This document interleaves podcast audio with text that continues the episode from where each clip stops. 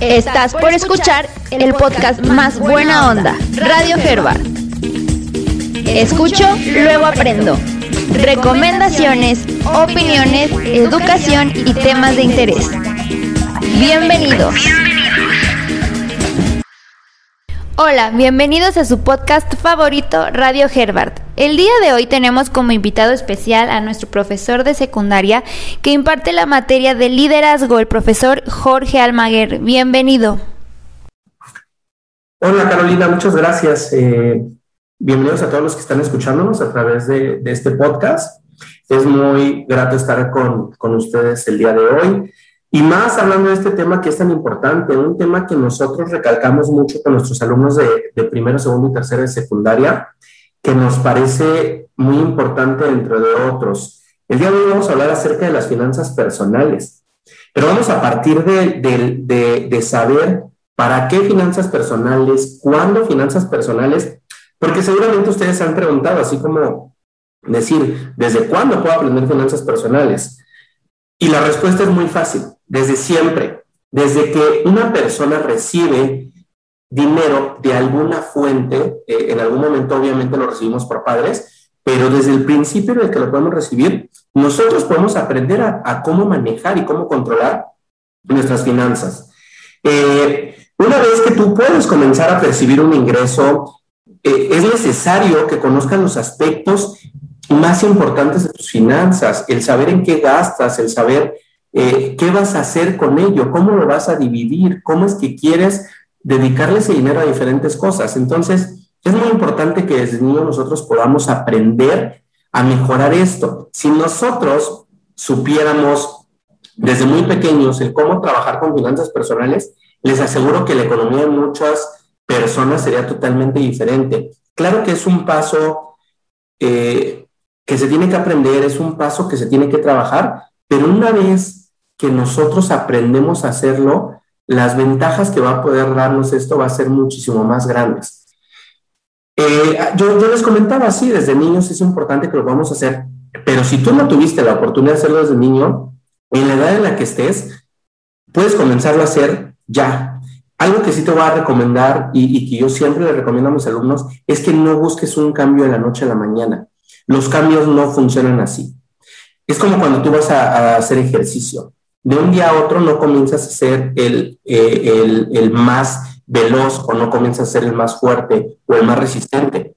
Eso se va generando con el paso del tiempo.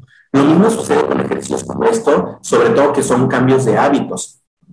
Si nosotros comenzamos a hacer algo paso a paso, poquito a poquito, todos los días, nosotros vamos a poder hacer un cambio a largo, a mediano y a largo plazo. Eh, si, dejamos y buscamos hacer algo de un día para otro, se nos va a complicar. ¿Y qué es lo que va a suceder? Va a suceder que se nos va a complicar, vamos a decir, no podemos hacerlo y lo vamos a dejar y difícilmente lo vamos a volver a intentar.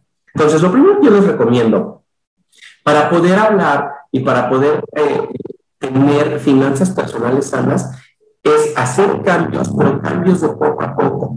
Todos los días hacer un poquito de cambios en este tema pero hacerlo de manera constante. Así es como vamos a obtener un resultado y así es como vamos a alcanzar nuestros objetivos. Eh, nosotros también, al hablar de finanzas personales, hablamos de ordenar ese ingreso que recibimos y se puede convertir en una tarea titánica si eh, obviamente nunca lo hemos hecho. ¿Por qué? Pues porque nos va a costar trabajo. El gran problema muchas veces de, de las personas y el que llegues antes de la quincena sin que te alcance o que estés a tres días y digas, ching, ya no, ya no llegué a la quincena, no se debe totalmente al, eh, a la cantidad de dinero que ganas. Principalmente se debe a la manera en que administras ese dinero. Porque es bien cierto, y, y no sé si a ustedes les ha pasado, pero si les ha pasado se van a identificar. Podrás ganar más dinero, sí, pero el mismo dinero se te va a ir. ¿Por qué? Porque no estás administrando lo que gastas no estás administrando lo que ganas y de esta manera sí puedes ganar más dinero, pero más vas a gastar y siempre vas a tener ese mismo problema. Y si tienes deudas, pues más deuda va a ser la grande. Eh, más deuda, más grande va a ser la deuda. Entonces, eh, en este sentido, lo más importante es aprender a cómo administrar mi dinero, más allá de la cantidad de dinero que estoy ganando. Es importante saber qué es esto, saber que, las finanzas personales es la manera en la que yo voy a administrar mis ingresos y mis egresos, la manera en la que yo voy a decir eh, y voy a definir para qué o cómo voy a utilizar cada uno de mis ingresos. Es importante aclarar aquí dos conceptos. ¿Qué es ingreso y qué es egreso? Muchas veces ustedes habrán escuchado este, este, estas definiciones, pero no vamos a obviar en, que todos sepamos acerca de qué estamos hablando. Cuando nosotros hablamos ingresos, nos referimos a todo aquello que entra eh, en mi bolsa, todo aquel dinero que va a entrar en mi bolsa. Puede ser por trabajo, puede ser por un préstamo, puede ser por alguna actividad empresarial, por algún emprendimiento, todo lo que te genere dinero o, simplemente, si aún eres más pequeño, es el dinero que te dan tus padres. Todo aquello que entra y, eh, en, mi bolsa. Ahora, ¿qué es el egreso? Es todo lo contrario, es todo el dinero que va a salir de mi bolsa. ¿En qué lo voy a utilizar? Más adelante vamos a ver en qué forma lo podemos utilizar, pero va a ser todo aquello que saque dinero de mi bolsa. Puede ser eh, porque me voy a comprar ropa, puede ser porque voy a comprar una computadora nueva, puede ser porque voy a invertir en un negocio nuevo, o puede ser porque voy a pagar la educación de mis hijos. ¿De acuerdo? Entonces, eh, eh, es importante que tengamos claro estas dos. Y también el que tengamos claro que hay consideraciones que nos van a ayudar a mejorar nuestras finanzas personales. El primer, lo, primero que nosotros tenemos que hacer al momento de trabajar con finanzas personales es tener bien definido cuánto recibo mensualmente, quincenalmente o semanalmente, o los tres.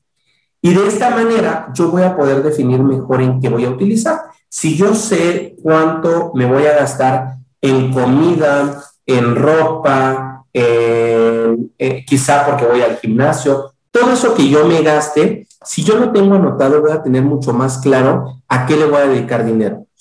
Un, un grave problema que tienen muchos de los mexicanos, que tenemos muchos de los mexicanos al momento de estar trabajando con finanzas personales, son estos gastos que seguramente los han escuchado, los gastos hormiga. Eso que se te va poquito a poquito, entre un piquito por aquí, una deuda por acá, otro piquito por allá, el préstamo, los meses sin intereses, la tarjeta de crédito, el abono, toda esta parte, todos estos, estos eh, gastos chiquitos, es en lo que la mayoría del dinero se nos va. Entonces, una de las cosas más importantes que nosotros podemos hacer, si es que queremos tomar el control de nuestras finanzas personales, es empezar a acabar con esos gastos hormiga. Esos gastos hormiga que no nos permiten poder organizar ni administrar nuestro dinero y no nos permiten llegar al final de la quincena o al final del mes. Hay que tener claro aquí ciertas cosas en las que nosotros podemos eh, tener egresos. Lo que hablábamos, todo lo que saca dinero en mi bolsa. Puedo tener egresos para tener ahorros, puedo tener también inversiones o simplemente gastos corrientes, esos gastos que sí o sí tengo que cubrir porque pues no me puedo morir de hambre, ¿verdad? O no puedo andar desnudo por la vida. Claro, tengo que vestir, tengo que comer, tengo que viajar y, si no es en coche, pues es en transporte público. Pero finalmente tengo que hacer un gasto para poder eh, pues sobrevivir día a día. Cabe mencionar que dentro de estos eh, conceptos hay diferencias. No es lo mismo un ahorro que una inversión. No es lo mismo una inversión que un gasto. Cada uno de estos conceptos los vamos a, trabajar ahora por separado, porque es importante definir en qué voy a utilizar el dinero que estoy recibiendo en mi bolsa. ¿Por qué es diferente el ahorro, el gasto y la inversión? Primero, ¿qué es el ahorro? Normalmente el ahorro es una cantidad eh, que nosotros vamos a, destinar para necesidades futuras. Puede ser un viaje, o sea, puede decir, yo voy a planear un viaje tal, voy a ahorrar dinero para ese viaje. Puede ser simplemente guardar dinero para una emergencia. Uno nunca sabe qué es lo que puede pasar. Un accidente que esperemos no, no suceda, una enfermedad o simplemente un, tema de, casa eh, o se descompuso el refrigerador. Todas estas emergencias nosotros eh, buscamos ahorrarlos para cubrirlas si es que en algún momento llegan a pasar. También podemos ahorrar para la compra de un bien. Si de repente yo digo, es que me quiero comprar un coche, pues voy a ahorrar para, para comprar el coche o para pagar el enganche del coche. También eh, podría yo ahorrar para comprarme una casa, podría ahorrar para, eh, pues para comprarme otras, una moto, lo que yo quiera. También para eso puedo ahorrar. O simplemente voy a ahorrar para sentir una seguridad, para saber que tengo un respaldo, que si sucede algo, yo voy a tener ese respaldo económico para poder superar algún inconveniente o algún reto que se me presente. Teniendo claro qué es el ahorro, vamos a pasar ahora con qué es el gasto. Un gasto va a ser eso que implique el desembolso de una cantidad de dinero, pero el cual no va a tener retorno. Hay gastos que tenemos que cubrir sí o sí, lo que yo les mencionaba, estos gastos que utilizamos todos los días, el que voy a gastar en comida, voy a gastar en ropa, voy a gastar en el gimnasio, voy a gastar en tenis porque necesito tenis, voy a gastar en la, en la educación de, los niños o voy a gastar eh, en, la gasolina del coche, en la renta de la casa. Todos estos gastos son dinero que va a salir de mi bolsa, pero no va a regresar. Entonces es importante que, que definamos que sí requerimos tener gastos, pero también va a haber gastos que son necesarios y va a haber gastos que son innecesarios. Gastos que de repente eh, podemos controlar y que si nosotros no los tenemos, nos va a ayudar justamente a que nuestras finanzas vayan en mejoría. ¿Qué les podría poner yo de ejemplo un gasto? Pues si a ti te gusta salir de fiesta, te gusta eh, comer todo el tiempo en la calle, pues finalmente eso se va a volver un gasto que va a ser más grande. Si, de repente es que a mí me gusta salir de fiesta cada ocho días, les, les, reto que un mes no lo hagan y que ahorren ese dinero y se van a dar cuenta cuánto dinero es el que están gastando en esa actividad y ustedes decidirán si esa actividad es necesaria o no es necesaria. ¿Algún tip que les podría dar antes de, poder gastar en algo? Es que yo les diría, pregúntate, ¿es necesario que yo obtenga esto? ¿Es necesario? ¿En verdad lo necesito? Eh, y eso podemos hablar desde ropa, desde alguna actividad. A veces también tenemos cosas únicamente por vanidad, que está bien que cada quien eh, pues consiga lo que quiera, pero también de repente me puedo preguntar el, hecho de decir, ¿es necesario que lo tenga? ¿En verdad lo, lo ocupo o no lo ocupo? Y bueno, por último, hablando de estas tres definiciones que son ingresos que, que, van a, a, surgir, tenemos la inversión. ¿Qué es la inversión? La inversión es el, el, acto, o se refiere al acto de postergar un beneficio inmediato de, de un bien invertido con la promesa de recibir un beneficio en el futuro. ¿Qué quiere decir esto? Que yo voy a, no voy a gastar, voy a dar dinero esperando que en algún momento ese dinero se me devuelva y con más. Es como cuando tú inviertes en algún negocio. Eh, hablemos de un ejemplo muy claro. Voy a comprar una franquicia de donas. Esta franquicia de donas a mí me va a costar 500 mil pesos por toda la infraestructura que lleva. Obviamente ese dinero va a salir de mi bolsa, quizás sea dinero que yo ahorré, ese dinero va a salir de mi bolsa, lo voy a dejar y no voy a recibir un, beneficio inmediato. Esos 500 mil pesos no se me van a regresar al otro día. Abrí mi negocio y no se me regresa. Tengo que poner a trabajar ese negocio con la esperanza de que en algún momento eso vaya a regresar. Pueden pasar un año, tres años, cinco años, no lo sé, pero una vez que yo recupere esa inversión, todo lo demás que genere van a ser ingresos, va a meter más dinero en mi bolsa. Entonces, ¿por qué es tan importante en las finanzas personales la parte de la inversión? Porque con la inversión lo que nosotros hacemos no solamente es soltar el dinero, sino que esperamos que ese dinero se devuelva a nuestra bolsa y se devuelva con más. Entonces, ¿es importante invertir? Sí. ¿En qué puedo invertir? En lo que tú quieras. Puedes invertir para vender ropa, puedes invertir para vender en línea, tener una tienda en línea, ahora es muy fácil con toda esta parte de, eh, pues que sobre todo se ha desarrollado con la pandemia, todo, todos estos negocios en línea que ahora se, se, han desarrollado, pero no me voy a meter mucho en eso porque ya nos meteríamos en otro tema que quizá podríamos hablarlo después, hablando acerca del emprendimiento. Pero eh, es bien importante que no, eh, al tomar este consejo, nunca debes gastar más de lo que puedes ganar. Ese es un gran problema y por eso es que nosotros entramos en deudas, porque normalmente no nos fijamos cuánto ganamos y gastamos más de aquello que ganamos. Es ahí cuando comienza a haber problemas. Yo gano 20 mil pesos, por poner un ejemplo, pero me gasto 30 mil. Imagínense que cada mes voy debiendo 10 mil, 10 mil, 10 mil. ¿Qué va a pasar al cabo de un año? No voy a deber 10 mil pesos, ¿verdad? Voy a deber 120 mil pesos. ¿Qué va a suceder con eso si yo sigo gastando igual? Pues que se va a ir aumentando y en vez de irlo bajando, pues voy a ir perdiendo, perdiendo, perdiendo y finalmente eso nunca va a permitir que yo tenga una estabilidad económica, que yo busque una libertad financiera o que busque estar holgado en lo que yo pueda hacer respecto a los temas financieros, que finalmente es muy importante. Muchas veces hemos escuchado hablar acerca del dinero y, seguramente tendremos nuestras propias, nuestros propios paradigmas acerca de lo que es el dinero. ¿Es bueno? ¿Es malo? ¿Es la felicidad? ¿No lo es? Algo que sí te puedo decir es que el dinero lo único que va a hacer es ampliar lo que tú ya eres. No te va a volver malo, no te va a volver, bueno. Con dinero vas a poder ser o más malo o vas a poder ser o más bueno.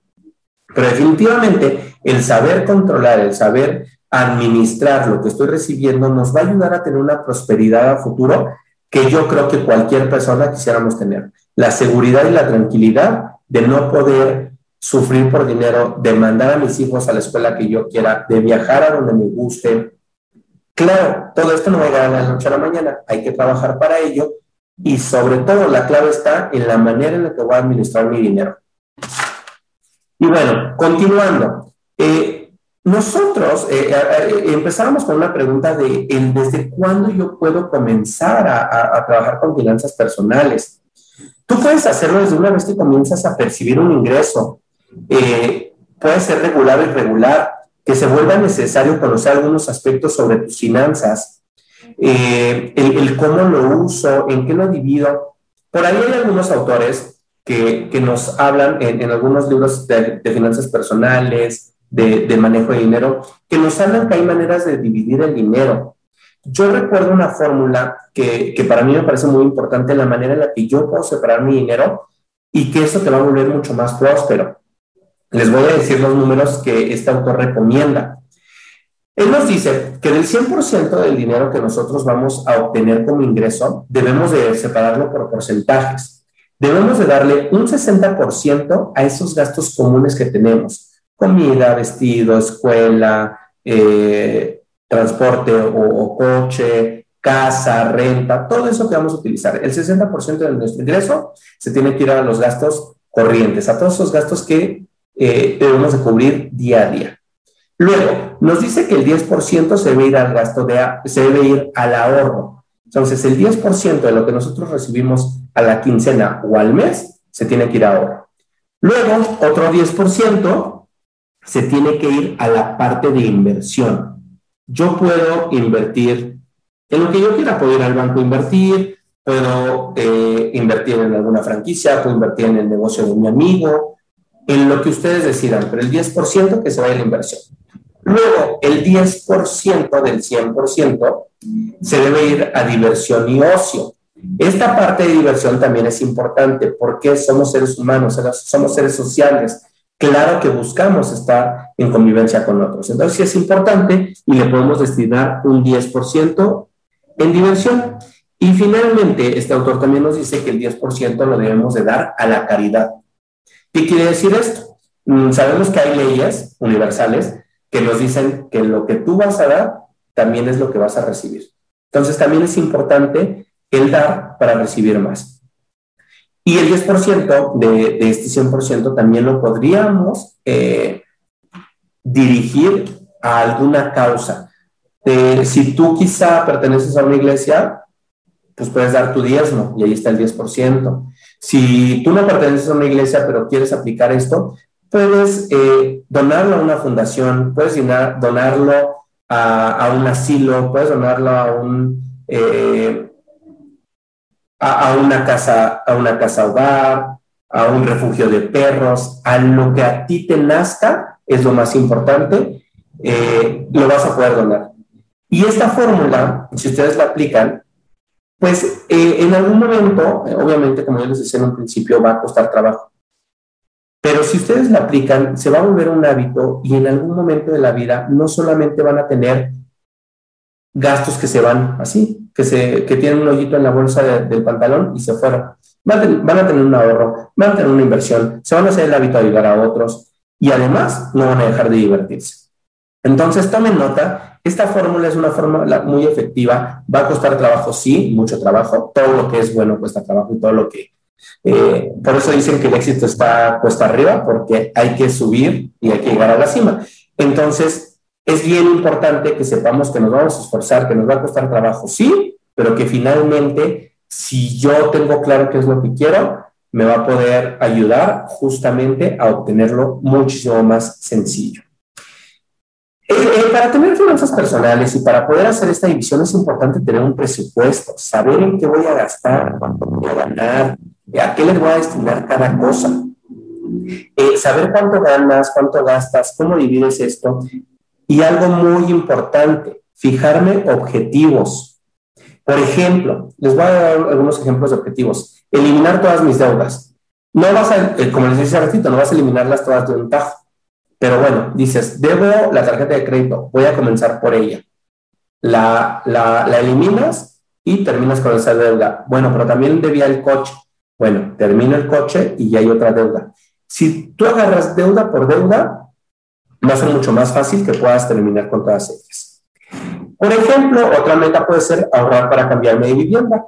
A lo mejor yo quiero, vivo en un departamento y ahora quiero vivir en una casa. Entonces voy a ahorrar porque quizá en algunos años me quiero comprar una casa y quiero cambiar de vivienda.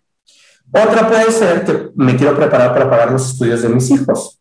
A lo mejor en este momento todavía no tienes hijos, pero ya puedes ir ahorrando para cuando los quieras tener, tengas la, eh, la posibilidad de mandarlos a la escuela que a ti te guste, no a la escuela para la que te alcance. Entonces también esa parte es muy importante. Y bueno, les voy a dar cuatro pasos que nos van a ayudar justamente a comenzar con el hecho de cómo mejorar mis finanzas personales. El número uno, establecer objetivos por prioridad. ¿Qué es lo primero que quiero hacer? ¿Cómo lo quiero hacer? ¿Y por qué lo quiero hacer? Algo bien, bien importante cuando yo me voy a establecer objetivos es saber por qué lo quiero. ¿Por qué quiero cambiarme de casa? ¿Por qué quiero darle una buena educación a mis hijos? ¿Por qué quiero tener un coche nuevo? Yo debo tener claro por qué lo quiero. Número dos, define plazos para alcanzar estos objetivos. Recuerden que lo que no se mide no crece. Hay que medirnos, hay que saber cuánto avanzo, en cuánto tiempo y cómo lo voy a lograr.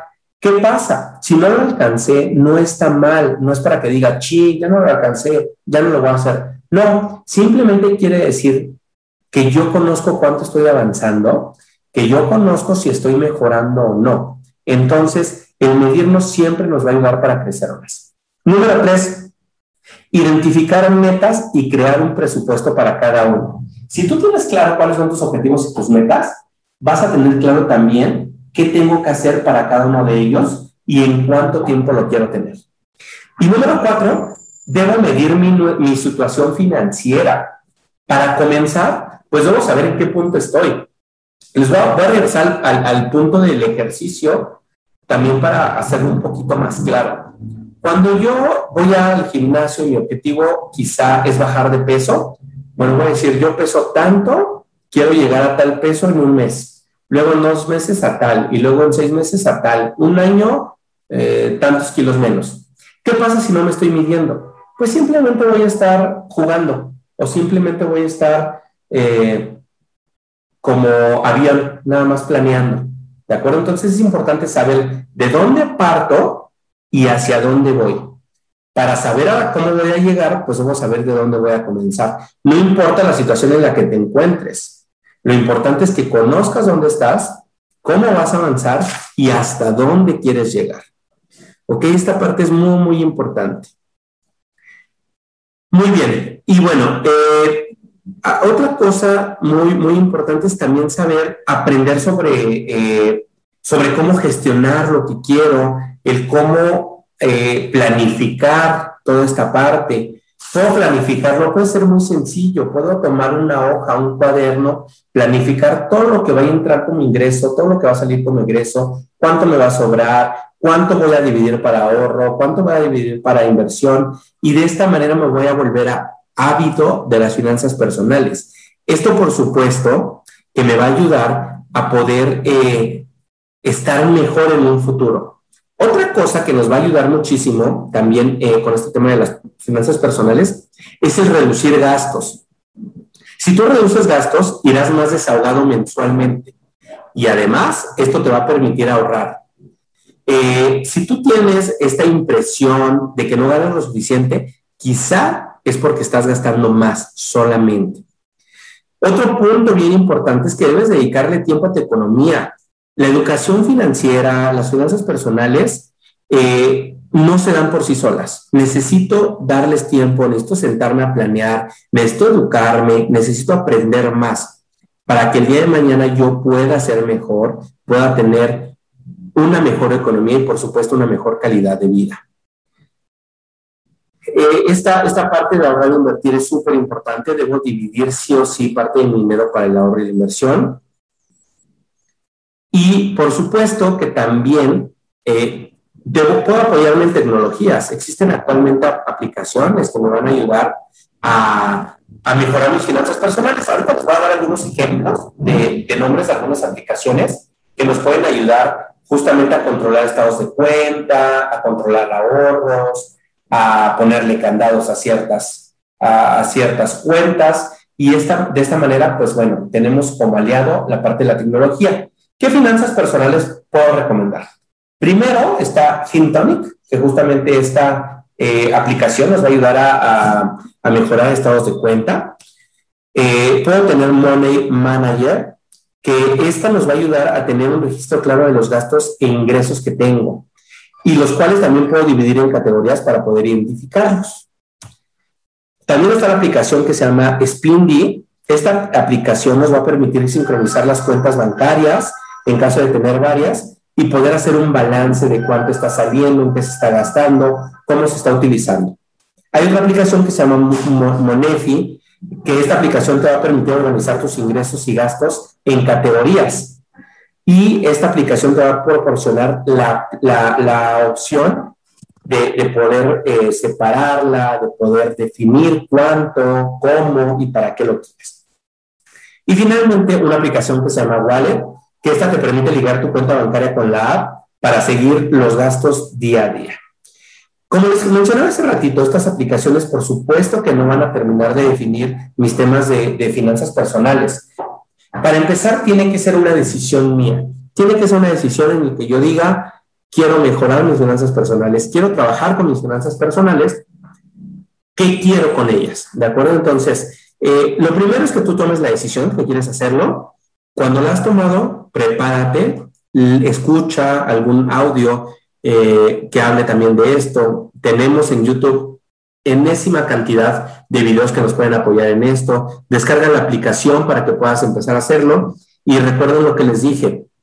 Finalmente, todo esto es un proceso, es algo que va a suceder poco a poco. La mejor recomendación que les puedo hacer es disfruta del proceso, disfruta lo que haces, ten claro que quieras y el día que lo logres, estoy seguro que vas a estar muy orgulloso de haberlo logrado. Y bueno, por el día de hoy es todo. Eh, hemos llegado a la final de nuestro, de nuestro podcast. En verdad espero que esta información les sea de utilidad. Sé que, hemos pasado solamente unos minutos, pero les aseguro que, que es información valiosísima, que si nosotros la aplicamos el día de mañana, vamos a poder tener una mejor calidad de vida y por supuesto mejores hábitos. Y pues bueno, eh, cualquier, cualquier cosa, cualquier duda, nos pueden buscar en redes sociales del Instituto Herbert, nos pueden encontrar en Facebook como iHerbert, en Instagram como iHerbert también, y pueden solicitarnos incluso también temas, si quieren escuchar acerca de algún tema en especial, nos lo pueden solicitar y nosotros les podemos apoyar con eso. Muchas gracias, hasta la próxima y eh, muchas gracias por la invitación a Radio Herbert. Muchas gracias profesor por compartir esta valiosa información y no olviden seguirnos y compartir. Nos escuchamos el próximo episodio. Esto fue todo por Radio Herbert. Hasta la próxima.